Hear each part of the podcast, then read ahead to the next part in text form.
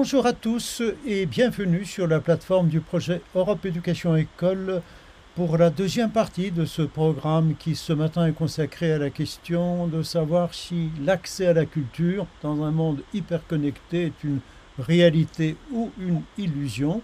C'est Philippe Fontaine, professeur de philosophie à l'Université de Rouen, qui nous fait réfléchir sur un certain nombre d'éléments pour organiser notre débat dans la deuxième partie de ce programme. Euh, je salue au passage donc euh, tous les collègues et tous les élèves du lycée Jean Rostand à Caen, du lycée 5 à Varna en Bulgarie, du lycée Chateaubriand à Rome, du lycée franco-allemand de Hambourg, et je ne voudrais pas oublier Madame Dikova de l'Institut français. Merci, merci d'être présent ce matin. Cher Philippe, je me tourne vers toi et je te cède la parole pour la suite du programme. Merci. Donc je voudrais revenir sur euh, la question que j'avais laissée en suspens juste avant euh, la discussion et la petite interruption, qui est la nécessaire médiation d'un être humain euh, en chair et en os. Il, est, il est indiscutable et un certain nombre d'études l'ont montré, y compris en s'appuyant sur des analyses proposées par des neuroscientifiques, que un, la structure de la toile, euh, qui est labyrinthique d'une certaine façon, se révèle peu optimale pour aider quelqu'un qui cherche une information ou qui cherche la réponse à une question à la, à la trouver effectivement. Pourquoi? Parce que un enseignant qualifié, encore une fois, est tout à fait préférable. Ça, ça, parce que c'est justement la fonction du professeur que d'ordonner et de hiérarchiser son champ de connaissances pour le rendre accessible à l'élève. Euh, c'est parce que l'enseignant connaît son sujet et les outils pédagogiques de sa transmission qu'il peut guider autrui, qu'il peut guider l'élève en agençant de manière cohérente la succession des cours, euh, des exercices, des activités qui vont permettre justement l'acquisition progressive des connaissances par l'élève. Et ça, c'est quelque chose euh, qui ne peut pas être remplacé par le simple fait d'aller sur Internet et de chercher une information tout en se retrouvant et en restant de toute façon seul, par définition, devant son écran, euh, même si on trouve cette information. Euh, on peut donner de, nombreux exemples. Je citerai ici euh, le philosophe Pierre Manant qui, dans, un de ses ouvrages, propose un, exemple qui me paraît intéressant. Il dit, ceci, je le cite, exemple simple, apprendre impliquait auparavant l'inclusion dans une institution d'enseignement, l'appartenance à une classe, l'obligation d'écouter un professeur et de tenir compte en quelque mesure de ce qu'il dit. Euh, bref, toutes les contraintes de ce qu'on appelle, l'expression par elle-même est rébarbative, le système scolaire, entre guillemets. La société de la communication nous promet tous les profits de l'école, et plus encore, sans ses inconvénients, et euh, d'abord sans ses contraintes. Euh, l'Internet, CD-ROM, etc., nous promettent d'apprendre sans être obligés d'appartenir à une communauté d'apprentissage. La communication nous permet d'être enfin ce que nous n'avons jamais pu être jusqu'à présent, c'est-à-dire des individus. Nous n'avons pu être jusqu'à présent des individus parce que nous avions vraiment besoin les uns des autres, besoin de former ensemble de vraies communautés d'enseignement, de défense, de production, etc. Désormais, semble-t-il, ce que les autres nous donnaient, nous l'obtenons d'eux sans avoir besoin d'avoir rien en commun avec eux, sinon les instruments techniques de la communication. Euh, fin de citation. Je trouve que cet exemple est, est très intéressant, montre bien le, déficit probablement que représente le fait que nous, nous pouvons de plus en plus nous passer finalement d'autrui ne plus appartenir à cette communauté d'institutions, à cette classe, etc., ne plus avoir cette relation personnelle avec un enseignant qui va, euh, comme il le dit très bien ici, euh, par, du fait même de sa compétence, qui va hiérarchiser son savoir, qui va savoir comment présenter euh, les connaissances à ses élèves. Alors, ce qui est intéressant, c'est que les neuroscientifiques emboîteraient le pas de cette analyse si je puis dire, dans la mesure où euh, Michel Desmurger, qui a écrit un livre qui est un neuroscientifique, euh, qui a écrit un certain nombre d'ouvrages sur l'accès au, digital, euh, montre que pour, notre, cerveau, il y a une grande différence pour notre cerveau, et ça a été mis en, en lumière à l'aide d'analyses scientifiques, évidemment, et notamment d'imagerie médicale. Pour notre cerveau, un humain en vrai, dit-il, ce n'est pas du tout la même chose qu'un humain en vidéo. C'est-à-dire que euh, quand on branche un certain nombre d'électrodes sur le cerveau d'un individu qui, écoute par exemple un, enseignant parler, un, être humain qui, euh, qui est en relation personnelle, directe, physique avec un être humain, et euh, le même individu en relation avec une image ou avec le même être humain, le même professeur, mais un cours diffusé, par exemple sur Internet, eh bien, ce ne sont pas les mêmes aires cérébrales qui sont mobilisées, ce ne sont pas les mêmes aires cérébrales, ce ne sont pas les mêmes connexions neuronales qui s'effectuent, et ça n'est pas du tout la même mécanique cérébrale qui se met, euh, qui se met en branle. Donc je trouve que c'est quand même extrêmement intéressant. Et le, neuroscientifique Michel Desmurger, en tant que scientifique, conclut que euh, la puissance pédagogique d'un être de chair et d'os surpasse aussi irrévocablement celle de la famille. Les données sur le sujet sont aujourd'hui, dit-il, tellement convaincantes que les chercheurs ont décidé d'offrir un nom au phénomène, ils appellent ça le déficit vidéo. Le déficit vidéo. Et des études ont montré l'impact extrêmement négatif euh, de ce déficit vidéo, notamment par exemple au niveau des programmes dits éducatifs, parce que là aussi on sait qu'il y a des programmes éducatifs qui se généralisent bien sûr sur la toile. Et on observe en réalité une incapacité de ces programmes à remplacer le rôle des enseignants ou des parents, qu'il ne faut pas oublier dans cette affaire, dans l'acquisition par exemple du langage. Là encore, il y a, énormément d'études sur, la question. Est-ce que, dans l'acquisition du langage, on a besoin ou non d'un enseignant en chair et en os qualifié devant soi, que ce soit pour l'acquisition de la phonétique ou pour le lexique? Dans le meilleur des cas, les acquisitions observées chez les enfants qui ont visionné des DVD, par exemple, censés développer le langage, car c'est quelque chose qui existe, ces acquisitions sont insignifiantes.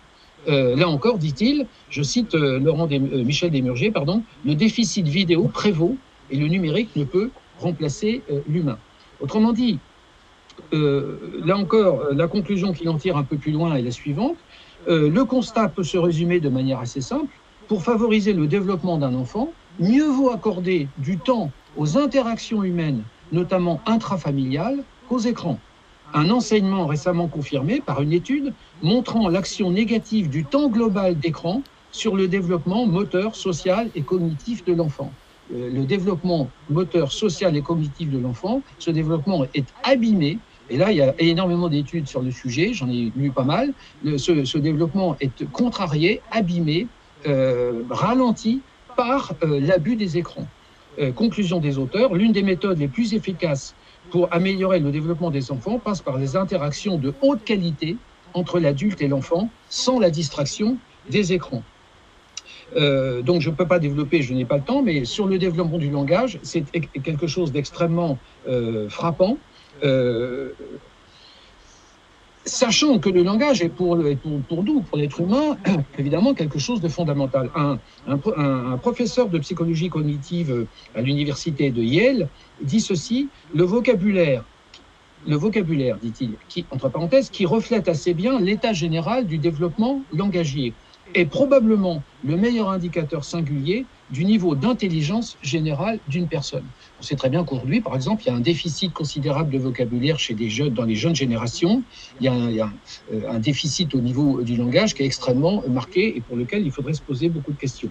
Alors, je n'ai pas le temps de développer. Euh, on pourrait prendre comme exemple l'exemple de la lecture. On s'est aperçu, par exemple, que euh, euh, il y a une hiérarchie entre les ouvrages traditionnels, là encore c'est quelque chose qui fait polémique évidemment, entre les ouvrages traditionnels, les livres euh, de papier hein, que nous avons connus, que nous connaissons encore, certains d'entre nous, de moins en moins d'ailleurs, et les contenus digitaux. C'est-à-dire que les contenus produits et consultés par les jeunes générations sur Internet présentent une richesse langagière trop restreinte pour rivaliser avec le livre traditionnel. Euh, sur le web, le format éclaté de l'information et surtout les constantes sollicitations distractives, j'y faisais allusion tout à l'heure, les courriels, les liens hypertextes, les pubs, etc., perturbent le développement des, capacités de concentration nécessaires à l'appréhension de documents écrits complexes. On s'aperçoit qu'il y a un, nombre croissant de gens qui ont de plus en plus de difficultés à appréhender des contenus écrits, des documents écrits complexes, par exemple de lire des livres qui comportent euh, un grand nombre de pages avec euh, beaucoup de personnages, etc. donc là, on, peut vraiment s'interroger sur euh, les dégâts, les dégâts, et certains scientifiques parlent d'un saccage intellectuel, qui est le résultat d'une utilisation, d'une hyper-utilisation des écrans et du fait que nous sommes en effet hyper connectés, pour prendre le terme que j'ai utilisé dans, mon, dans mon titre. Euh, on, a montré, par exemple, que si euh, beaucoup de jeunes gens euh, utilisaient le temps qu'ils passent à consulter leur smartphone, s'ils utilisaient ce temps à apprendre à jouer d'un instrument de musique, ils deviendraient, en l'espace de deux ou trois ans, des excellents instrumentistes par rapport au temps qu'ils auraient consacré, qu'ils ont consacré à pratiquer leurs écrans. D'ailleurs, le, le, double sens du mot écran est tout à fait éloquent. L'écran, c'est ce qui montre, mais c'est aussi ce qui fait écran. Je crois qu'il sépare beaucoup plus qu'il ne relie. Euh, à ce propos, euh, dans le même ordre d'idées, on peut ajouter un point, mais évidemment, je n'aurai pas non plus le temps de le développer. C'est euh, ce que certains scientifiques appellent la problématique de la, de la territorialisation cérébrale. Autrement dit, qu'est-ce qui se passe dans notre cerveau euh, au niveau des territoires, du territoire cérébral, au niveau de la constitution euh, de l'activation des neurones, de la constitution de, synapses, de connexions neuronales, lorsque nous sommes en rapport avec un écran, lorsque nous sommes en rapport avec un être humain, lorsque nous lisons un texte sur un écran, lorsque nous, lisons un livre. Là encore, on s'aperçoit qu'il ne se passe pas du tout, du tout la même chose et que les conséquences sont tout à fait désastreuses en ce qui concerne euh, le rapport aux écrans. Donc, il y a euh, par, par, exemple, pour donner cet exemple, sans doute le connaissez-vous, il est assez connu, des études ont montré la considérable, la, la considérable différence qui existe entre le fait de taper un texte sur un clavier d'ordinateur, ce que nous faisons tous maintenant de plus en plus, et le fait d'écrire ce même texte à la main.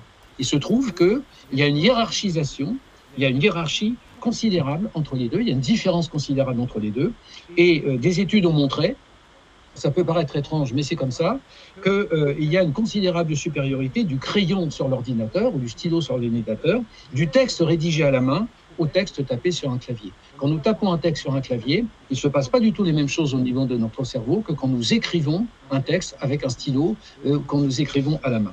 Et, autrement, et les, scientifiques ont montré qu'il y a une perte de compétences cognitives dans la substitution généralisée des écrans euh, aux techniques euh, d'écriture traditionnelle, etc.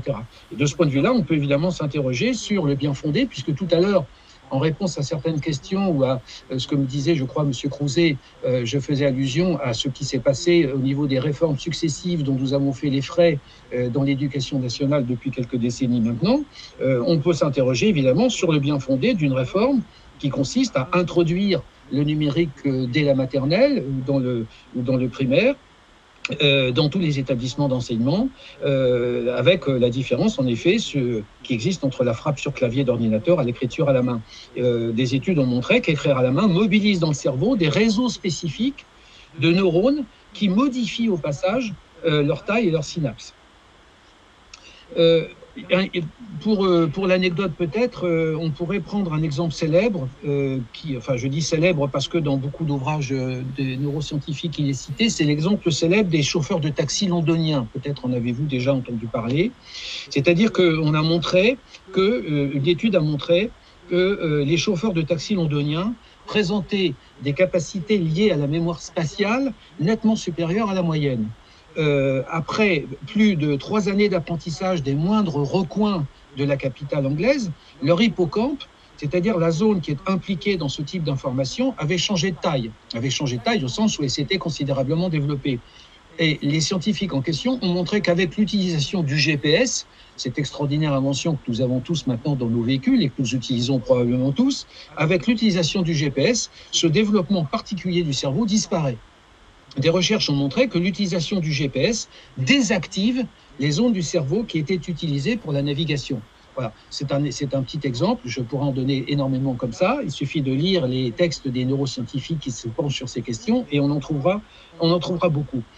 Une question qui se pose par conséquent dans, la, dans, le, dans le prolongement de ce que je viens de dire, euh, sans rentrer plus dans le détail, euh, c'est que on peut s'interroger sur le fait que la technologie devient une sorte de prothèse de substitution, en quelque sorte, de nos capacités cognitives. Et là, je reste, je crois, vraiment euh, dans mon sujet, c'est-à-dire que la question est de savoir si, en effet, cette disponibilité absolue, encore une fois, des informations, euh, du savoir euh, et de la culture, entre guillemets, sur Internet, euh, contribue ou non, et dans quelles conditions, à euh, l'augmentation de, de nos capacités cognitives. Il semble que ce ne soit pas le cas. Sinon, sinon, en faisant les restrictions que nous avons faites tout à l'heure.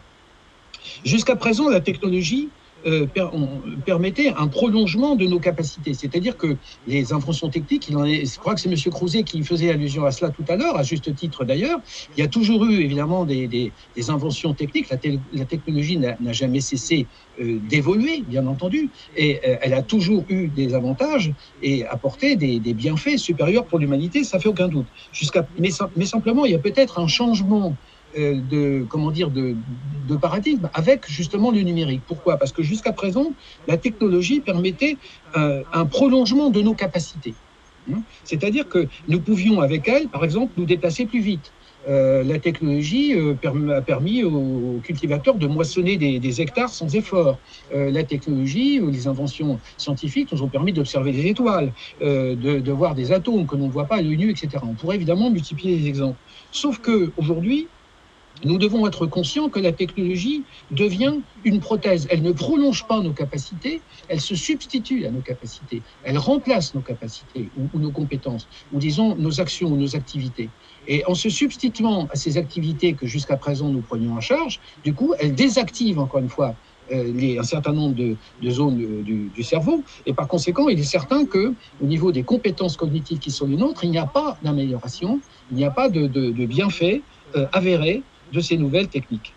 Euh, les machines nous imposent par conséquent, me semble-t-il, un défi euh, inédit aujourd'hui, du fait même qu'elles sont omniprésentes, du fait, même qu'elles sont aisément mobilisables. Je le disais en commençant, n'est-ce c'est cette facilité d'utilisation qui est peut-être au fond le plus gros problème.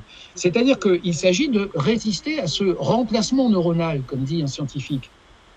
Autrement dit, nous allons tous peut-être, et ça pourrait presque être une conclusion, sauf que j'ai encore un peu de temps, j'ai encore deux ou trois choses à dire, mais on pourrait au fond euh, conclure tout cela en disant que nous allons être confrontés à une sorte de défi euh, qui est que nous allons devoir nous forcer à utiliser notre cerveau en choisissant peut-être parfois de nous passer justement de l'aide euh, offerte par la machine. Exactement, euh, exactement comme euh, euh certains prennent l'escalier plutôt que l'escalateur euh, pour mobiliser leurs muscles. En tout cas, c'est ce que nous disent les médecins. Bon, sinon, nous risquons une sorte d'atrophie cognitive. Euh, exactement comme nous risquons l'affaiblissement musculaire et le surpoids si nous marchons trop peu. Bon. autrement dit, cet effort, euh, je pense qu'il faudra l'accomplir, mais c'est un effort, donc il demandera beaucoup d'énergie, beaucoup de volonté. Il est difficile et euh, à l'avenir, ceux qui continueront à nager dans cet océan d'informations sans faire cet effort euh, seront pris, confisqués par cette, cette masse de sollicitations euh, et par tout ce que l'on nous euh, euh, propose, pour ne pas dire qu'on nous impose. Et là, on revient à la remarque de M. Châtelet tout à l'heure, avec laquelle je suis évidemment tout à fait d'accord. C'est-à-dire qu'il faut, à un moment donné, peut-être imaginer qu'un espèce de sursaut est nécessaire pour, pour, pour être autre chose qu'un simple utilisateur du net qui en réalité est pris en otage par effectivement les GAFA, par un certain nombre d'ingénieurs, par un certain nombre de gens qui mettent au point sans arrêt de nouveaux systèmes, de nouveaux algorithmes pour nous piéger, pour nous hameçonner, comme on dit, n'est-ce pas, et faire en sorte que finalement nous continuions à, aller sur euh, là où ils veulent nous faire aller et que nous continuions à consommer et à utiliser ce qu'ils nous imposent. Donc, euh, euh, il se trouve que euh, des facultés qui vont être de plus en plus nécessaires, c'est par exemple la faculté de la curiosité. Et là encore, on voit bien que on, peut se cultiver, on peut devenir quelqu'un de cultivé et de, un très bon spécialiste dans sa discipline si on a euh, ce désir euh, de, se cultiver. Si on a par conséquent une forme de curiosité, qui euh, intellectuellement, c'est une, je pense que c'est une qualité extrêmement importante. C'est-à-dire qu'il faut vouloir aller toujours plus loin dans son domaine, dans sa spécialité. Sinon, on n'acquiert pas ce, ce, potentiel qui caractérise quelqu'un qui est devenu un expert dans son domaine. Or, cette curiosité, elle risque aussi d'être amoindrie, si vous voulez, par le fait que tout est trop facile il n'est plus tellement nécessaire de chercher. Enfin, ça ne prend pas de temps. Ça ne, ça, il n'y a pas, il n'y a plus cet effort que que, j'évoquais tout à l'heure, qui était encore celui de de, l'intellectuel ou de de l'étudiant qui, il y a quelque temps, devait effectivement euh, essayer de trouver l'information. Il lui fallait trouver cette information. Ça demandait une démarche extrêmement importante de sa part. Aujourd'hui, tout est facile, tout est à disposition. Donc, euh, peut-être que il faut euh, considérer que la, la, curiosité euh, est une faculté importante, qui ne peut que développer l'intelligence. Or, là encore, au niveau de l'intelligence, c'est pour autant qu'on puisse évidemment la mesurer. Vous savez que c'est un, un débat, c'est quelque chose de relativement polémique, mais là encore, certaines études montrent qu'il n'y a pas véritablement un développement phénoménal de l'intelligence à l'ère du numérique, c'est le moins qu'on puisse dire, si on fait des études statistiques portant sur une très grande partie de la population. Et d'ailleurs, il y a des marqueurs qui montrent bien que cette intelligence est en berne, et ce marqueur, par exemple, c'est la prolifération de la crédulité. Euh, là encore, Gérald Bronner, que j'ai cité tout à l'heure, qui a écrit un livre très intéressant que vous pouvez lire d'ailleurs, qui s'appelle Apocalypse cognitive. Il a publié ça récemment. Mais il avait publié avant un livre qui s'appelle La démocratie des crédules, je crois, si le titre est exact. Et il montre très bien dans son livre qu'il y a une prolifération de la crédulité dont on voit les ravages. Hein, notamment sur les réseaux sociaux, avec les, les, tests complotistes, avec les rumeurs, les fake news, etc., et tout ce qui se, tout ce qui se développe euh, sur ces réseaux sociaux. Et on voit bien qu'en réalité, euh, il y a là euh, un, déficit et il y a une grosse déception, dans la mesure où on aurait pu croire qu'un monde surinformé, ce monde justement de l'information, où tous les savoirs du monde sont disponibles à tout moment, on aurait pu croire que ce monde surinformé aurait au moins euh, été un monde de lucidité, de lucidité plus grande, d'esprit critique, aiguisé, de forte capacité de discernement. Or, l'omniprésence de l'information aurait dû, euh, aurait dû euh, dissiper euh, l'ignorance, bien entendu, de toutes sortes. les rumeurs, les superstitions, on s'aperçoit qu'il n'en est rien. Tout prouve qu'il n'en est rien. Et on voit même d'ailleurs que des études, là encore, l'ont montré, des personnes qui consomment des médias d'information quotidiennement, les fameuses, vous savez, ces fameuses chaînes d'information qui diffusent 24 heures sur 24 des informations, euh, ces personnes qui consomment énormément ces médias d'information quotidiennement ont une compréhension des points de vue opposés, c'est-à-dire euh, euh, ce qu'il ce faut comprendre quand vous, quand vous avez deux, deux, points de vue différents sur un sujet, pas, avec des arguments contraires, contradictoires, etc. Donc un débat, une discussion, un dialogue. Ces gens-là ont une compréhension des points de vue opposés près de trois fois inférieure à ceux qui ne regardent les chaînes d'information que de temps en temps, ou, ou éventuellement qui ne les regardent pas. Donc, euh, autrement dit, le fait que l'information soit, devenue un produit de consommation courant, euh, où on voit bien que chez de nombreux ménages, les chaînes d'information tournent en continu, hein, du matin jusqu'au soir, le robinet des news est ouvert en permanence, et on n'observe aucun progrès chez ces gens-là en termes de culture, de réflexion, de capacité à discerner le vrai du faux. On peut même se demander si c'est pas plutôt le contraire qui se constate. Autrement dit, on assiste à un accroissement exponentiel de la crédulité, qui correspond en fait à une baisse de la de la de l'esprit critique, de la de la vigilance euh, épistémique. Donc euh, cette, et cette prolifération de la crédulité, elle est stupéfiante. Hein. Euh, encore une fois, on en a montré les, les, les, dégâts sur un certain nombre de textes. Par exemple, Bronner dit que euh, un, un, un scientifique italien formula une sorte de loi en 2013. Il dit ceci, ça doit nous faire réfléchir. La quantité d'énergie nécessaire à réfuter des idioties est supérieure à celle qu'il faut pour les produire. C'est plus difficile de réfuter des idioties que de les produire. Euh, en d'autres termes, il dit ceci, je cite toujours euh, Gérald Bronner dans son livre, euh, la crédulité possède un avantage concurrentiel sur le marché cognitif et régulé, euh, car rétablir la vérité est souvent plus coûteux que la travestir. Euh, D'autres auteurs ont pressenti que le vrai ne l'emportait pas naturellement, au moins à court terme, sur le faux. Le vrai ne l'emporte pas naturellement sur le faux. Euh, ainsi, Alexis de Tocqueville soulignait-il qu'une idée fausse, mais claire et précise, aura toujours plus de puissance dans le monde qu'une idée vraie, mais complexe. Et c'est Alexis de Tocqueville qui l'écrit, à une époque où le numérique, évidemment, n'existait pas. Donc vous voyez bien que tout ceci pour dire que euh, la, condition pour une utilisation intelligente du net, que je, que je, ne, que je ne nie pas, hein, il faut que ce soit très, très, clair là-dessus, encore une fois, cette, utilisation intelligente donc, euh, implique un certain nombre de, conditions préalables, sine qua non, qui sont euh, absolument indispensables pour faire cet usage euh, intelligent d'Internet. Sinon, nous risquons d'être victimes de, de, de, tout ce qui peut s'y si, si, si, dire. Peut-être un dernier problème, si j'ai encore quelques minutes, c'est cela Ok. Euh, euh, un, dernier, un dernier aspect, le problème donc de l'attention, mais tout ça évidemment est lié. Le problème de l'attention, là encore, on peut parler, euh, le même sociologue que j'ai cité tout à l'heure parle de ce qu'il appelle de cambriolage attentionnel. Et là aussi, c'est quelque chose dont peut-être certaines des questions, que certaines des questions ont évoqué, c'est-à-dire que il y a une sorte de paradoxe, c'est que euh, là encore, du fait de l'évolution de la société, dans le bon sens d'ailleurs, du fait que par exemple le temps de travail a diminué, les heures que nous passons à travailler globalement ont diminué, bon, d'autres facteurs, bon peut-être moins, moins, moins agréables comme comme le chômage, comme un certain nombre de choses, fait que il y a une disponibilité euh, mentale aujourd'hui qui est euh, à peu près euh, inédite dans l'histoire de l'humanité probablement. Donc ça veut dire qu'il y a une disponibilité mentale. Et le problème, c'est que c'est un fait historique, de, de, de, le fait historique de la libération massive de cette disponibilité mentale.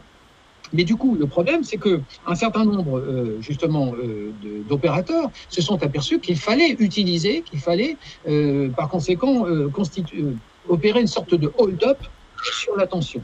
Et donc, il y aurait beaucoup à dire sur la question de l'attention. Là encore, il y a des choses extrêmement passionnantes qui ont été écrites et qui montrent bien que l'économie est devenue l'économie des, des, des, GAFA, l'économie du numérique est devenue extrêmement insatiable de cette matière première. C'est-à-dire que notre notre disponibilité mentale pardon, est devenue une matière première qui intéresse furieusement, bien entendu, ces opérateurs, les GAFA dont il a été question tout à l'heure. C'est devenu un véritable business, n'est-ce pas?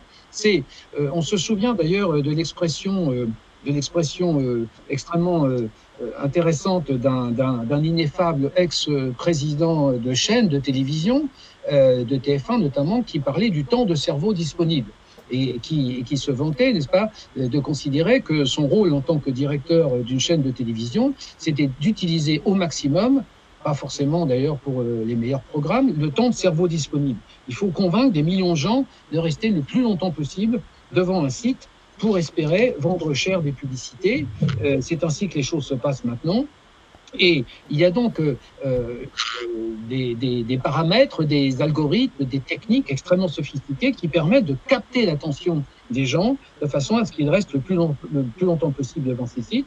Euh, L'avantage de cette attention captée, qu'elle permet de glaner du, non seulement de gagner de l'argent par les publicités, mais ça permet aussi de glaner des informations sur votre parcours sur le net pendant ce temps-là euh, et euh, des indications précieuses sur votre comportement, euh, des, des mots-clés, des sites consultés, les achats, les déplacements physiques et autres, etc., qui permettront de vous connaître de façon extrêmement, extrêmement, extrêmement suivie. Voilà. Donc, pour attirer en masse et retenir les visiteurs sur les sites, eh bien, tous les moyens sont bons. Et le malheur, c'est que du coup, on s'est aperçu évidemment que les moyens les plus rationnels n'étaient pas les plus efficaces ce n'est pas en faisant appel à la raison des internautes qu'on va, les, va capter le plus efficacement possible leur attention. Mais là, évidemment, on va utiliser tous les moyens possibles et on va utiliser plutôt euh, des applications où on vise beaucoup plus bas, si je puis dire, plus fort, euh, et à l'étage de nos, de nos instincts, euh, de nos pulsions. On va utiliser les fameuses passions tristes que j'évoquais tout à l'heure. On va utiliser la peur, la haine, le ressentiment, l'envie, là, j'avoue tout ce que vous voudrez.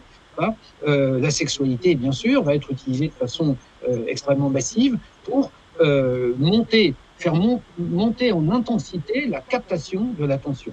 Donc il y a la compétition pour notre attention dégrade euh, les contenus, c'est ça le problème, et, donc elle nous tourne vers le plus tapageur, le plus sinistre, le plus choquant, euh, et nous propose toujours les alternatives les plus extravagantes. Et vous voyez très bien, personne ne peut nier aujourd'hui que c'est exactement ce qui se passe sur les réseaux sociaux.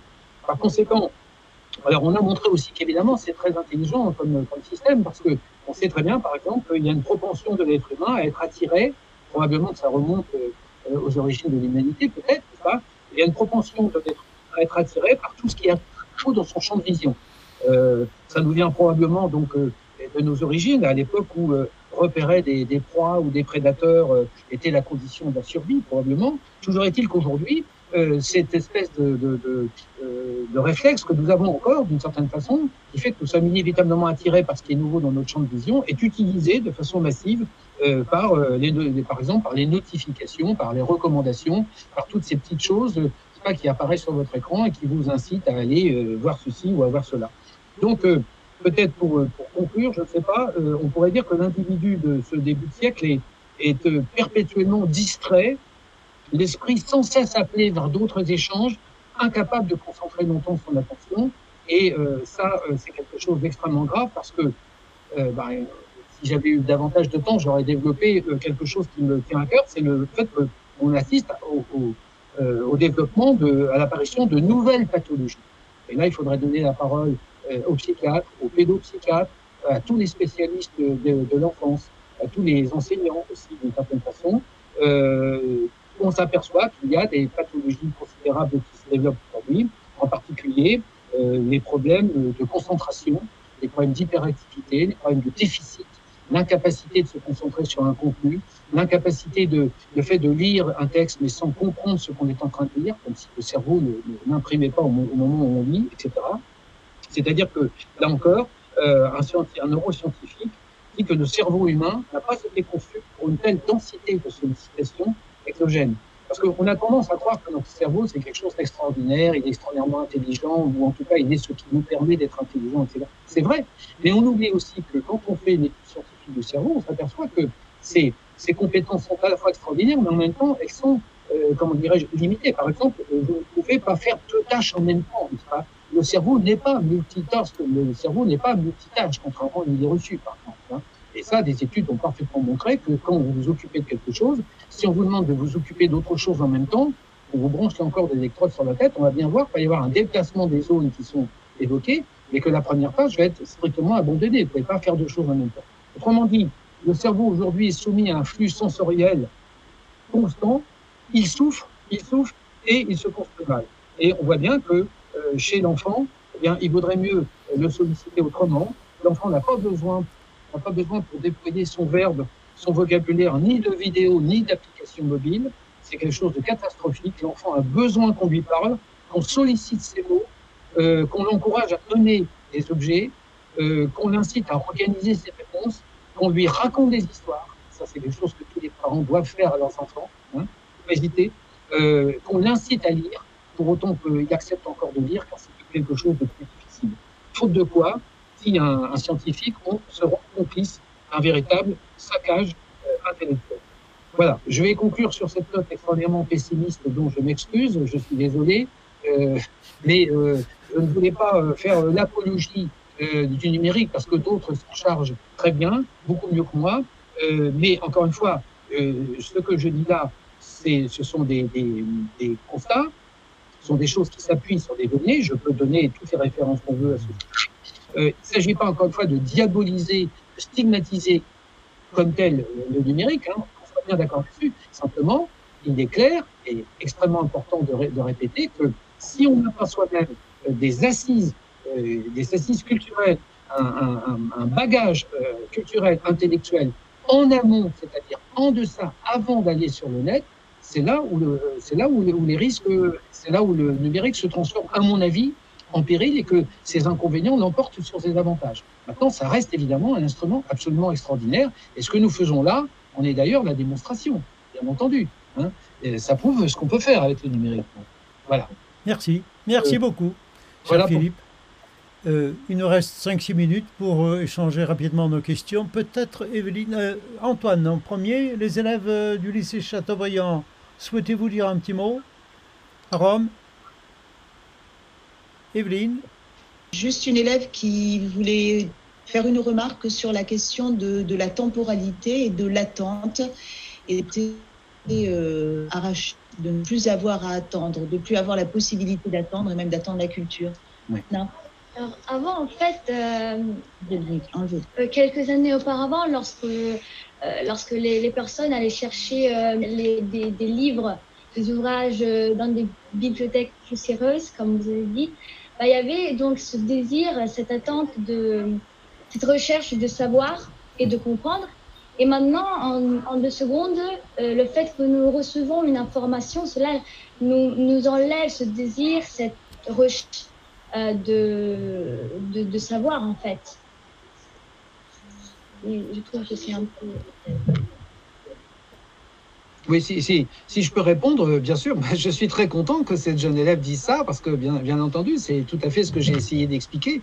Euh, il, y a, y a plus, euh, euh d'où l'importance de, ce que j'ai appelé tout à l'heure la curiosité, etc. L'attente. D'ailleurs, il y aurait beaucoup de choses à dire aussi. Enfin, un, un, un autre problème de la, de la, comment dirais-je, de la numérisation du monde, etc. C'est aussi cette, cette disponibilité immédiate de tout c'est aussi euh, quelque chose qui consonne, si je puis dire, autrement dit, qui correspond à, l'idéologie de notre époque, qui est l'exigence d'immédiateté, n'est-ce pas? Nous voulons tout, tout de suite. Et ça, on voit bien, on voit bien, y compris euh, ça, euh, dans, dans, le développement des jeunes enfants, par exemple, sur le plan éducatif et ainsi de suite, le fait que nous ne savons plus, nous ne savons plus attendre d'une certaine façon. Et ça, c'est très grave, parce que l'attente, même à la limite, on pourrait montrer que le fait de s'ennuyer, le fait de rester parfois un certain temps sans rien faire, les scientifiques, là encore, nous disent que c'est quelque chose d'essentiel, c'est quelque chose d'extrêmement important pour la construction du cerveau, pour son, pour son évolution. Et, et c'est par exemple un des critères de la créativité. Si nous voulons être des individus cré, créatifs ou créateurs, et là encore, c'est un thème dont on, dont on aurait pu débattre, n'est-ce pas? Est-ce que, est -ce que cette, cette, cette facilité d'accès à tout, aujourd'hui, euh, va favoriser en nous le désir de création et va faire de nous des individus créateurs, créatifs, des artistes, etc., dans quelque domaine que ce soit, je n'en suis pas sûr. Merci Philippe Antoine, s'il te plaît. Oui, Philippe, vous nous faites, euh, vous nous dessinez euh, un désert aride euh, au regard de tout ça. une remarque aussi sur les livres. Il se trouve que j'ai commandé hier un livre sur Amazon à minuit moins 5 et je l'avais aujourd'hui à 7h moins 5. C'est-à-dire qu'il y a des petites mains quand même toute la nuit, en fait, ont travaillé pour moi via le numérique et via, euh, et via, euh, et via Amazon. Donc, euh, même, si on, même si on désire un livre, le livre, il, fait travailler, il, fait, travailler un tiers. Donc, ça, c'est la première, la première remarque de l'immédiateté. La seconde, vous parlez d'intelligence. Quelle place faites-vous à l'intelligence artificielle? Est-ce que pour vous, intelligence artificielle est un pléonasme ou un oxymore? Alors, là, pour l'intelligence artificielle, euh, en ce qui me concerne, c'est évidemment euh, un oxymore. Il n'y a évidemment pas d'intelligence artificielle. Ce qu'on nous vend comme intelligence artificielle est évidemment, euh, est évidemment un leurre. Et ça, ça, ça, là, ça relèverait d'un autre exposé. C'est-à-dire qu'on ne peut pas en parler comme ça en, deux minutes. Il est, évident que, les machines, là encore, un certain nombre de scientifiques l'ont parfaitement bien montré, aucune machine ne pourra jamais remplacer le cerveau humain, ça c'est clair pour des raisons alors, extrêmement complexes. Bon. Enfin, en ce qui me concerne, pour moi, c'est un oxymore, c'est pas un pléonasme. Et je ne voudrais surtout pas, mais bon, on pourrait aussi parler de ceux qui nous promettent effectivement un avenir radieux probablement, où ce seront des machines qui remplaceront les êtres humains. Et pour que, si l'on veut que les machines remplacent les êtres humains, il faut évidemment diffuser l'idée que le cerveau n'a rien de spécifique et qu'un jour, il n'est qu'une, sorte d'assemblage de, de, de euh, comment dirais-je, de poulies de ressort et qu'un jour, une machine fera aussi bien que le cerveau ce qu'il fait. Ce que je ne crois pas. Mais oui, absolument. Mais, là, là c'est un sujet énorme. C'est un sujet. Abordons-le quand vous voulez, Philippe. Oui. Pour une prochaine fois, alors. Oui, bah, pourquoi pas, mais euh, oui, c'est un sujet difficile. Bon, c'est un sujet de polémique aussi, évidemment. Il y a, comme vous savez, il y a un grand débat sur cette question. Euh, mais pour moi, la position est, très marquée. Alors après, pour la première partie de, de, votre intervention, euh, bien sûr, bien sûr, et le, comment vous dire, le, le côté positif euh, d'Amazon, par exemple, c'est qu'il fait évidemment, il crée de l'emploi, il fait travailler des gens, c'est certain. Peut-être qu'il faut se méfier quand même aussi de cet argument, parce que vous savez, il y a toujours aussi ce chantage à l'emploi euh, de la part d'un certain nombre d'entreprises, d'un certain nombre de secteurs de l'économie. On nous dit ah bah oui, mais si vous touchez à, ce que nous faisons, euh, nous allons supprimer les emplois. Oui, bah, bien sûr. Mais le problème aussi, c'est que si vous voulez, moi, le premier, j'aimerais bien avoir un livre aussi rapidement que, que cela, mais je, je m'interdis de commander sur Amazon. C'est-à-dire que je commande mon livre chez un libraire parce que je veux défendre les librairies indépendantes. Mais ce, ce, qui, a comme, ce qui a comme conséquence que j'attends mon livre et que plus je l'attends, euh, comment dirais-je, plus le plaisir que j'ai quand je le reçois est grand, et plus j'ai de plaisir à le lire, et, je suis content d'aider les librairies indépendantes et, et, de ne pas euh, tout commander sur Amazon. De même que je suis musicien et que si je m'achète un instrument de musique, évidemment, je ne l'achète pas sur le net. Beaucoup de mes collègues ont acheté des instruments de musique sur le net, c'était formidable, ils l'ont reçu en 24 heures, et quand ils ont reçu l'instrument, il ne correspondait pas exactement à ce qu'ils auraient voulu, parce que c'est une absurdité de commander un instrument de musique sur le net, dans la mesure où il faut l'essayer, il faut le jouer, il faut aller dans un magasin de musique, qui ferment tous les uns après les autres. Il n'y en a quasiment plus dans ma bonne vieille ville de Rouen. Ils ont tous fermé pratiquement parce que tout le monde achète son instrument de musique sur un, un grand, un grand euh, centre que je ne nommerai pas, qui se trouve en Allemagne d'ailleurs, où vous pouvez commander tout ce que vous voulez qui touche de près ou de loin à la musique et vous l'avez en 24 heures.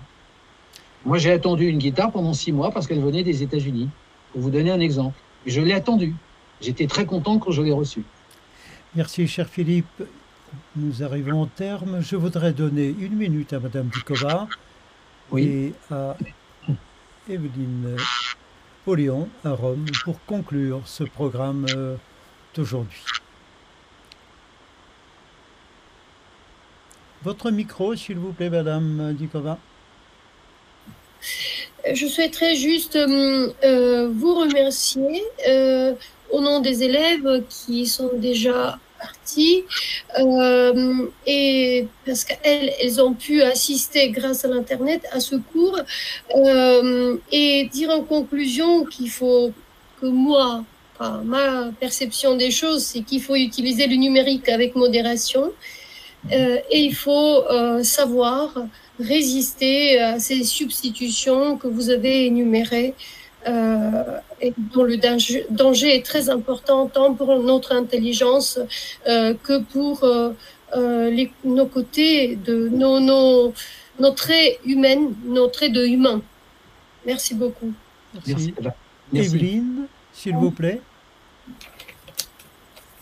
Euh, alors, je crois que les élèves ont été très, très intéressés. Très intéressés aussi, euh, l'approche philosophique diffère. Ce sont des élèves qui, en ce moment, que j'ai arrachés à leur cours d'économie. Et elles sont frappées par euh, la différence de, de, de, dans la manière d'aborder les problèmes en économie, où les mêmes questions sont traitées actuellement, et, et en philosophie. Et puis moi, j'aurais vraiment insisté sur, euh, sur ce qui m'inquiète beaucoup, c'est-à-dire sur la perte d'autonomie et d'activité que qu'induit le numérique, qu'induit, on, on, évoquait tout à l'heure euh, euh, le, le, GPS, mmh. le, qui euh, fait perdre la spatialisation, le rapport à l'espace. Les élèves me disaient que, je, je, je, termine juste sur cette anecdote, que étant italien, ayant, étant né à Rome, elles se promenaient dans les, dans les dédales des rues avec, euh, avec, leur téléphone et le GPS, et que si le téléphone tombait en, euh, ils se perdaient, elles étaient incapables de retrouver leur route. Moi, je ne suis pas née à Rome, je n'ai jamais utilisé GPS, un plan au début comme, euh, comme les touristes. Et je crois que je, je m'y retrouve bien. Je suis très inquiète dans, le, dans ce rapport spatial. On n'utilise plus de cartes, on sait lire les cartes. Et du coup, ben, on perd effectivement en autonomie et, et en liberté. Merci. Merci. Un très grand merci à Philippe Fontaine lui-même pour avoir euh, préparé ce programme avec nous depuis quelque temps déjà. Merci à Jean-Luc Gaffard qui en a assuré la diffusion avec tout ce qui, en amont, il fallait fournir comme travail de préparation aussi avec les collègues. Merci à Madame Dikova, cher Antoine, mille merci d'être avec nous.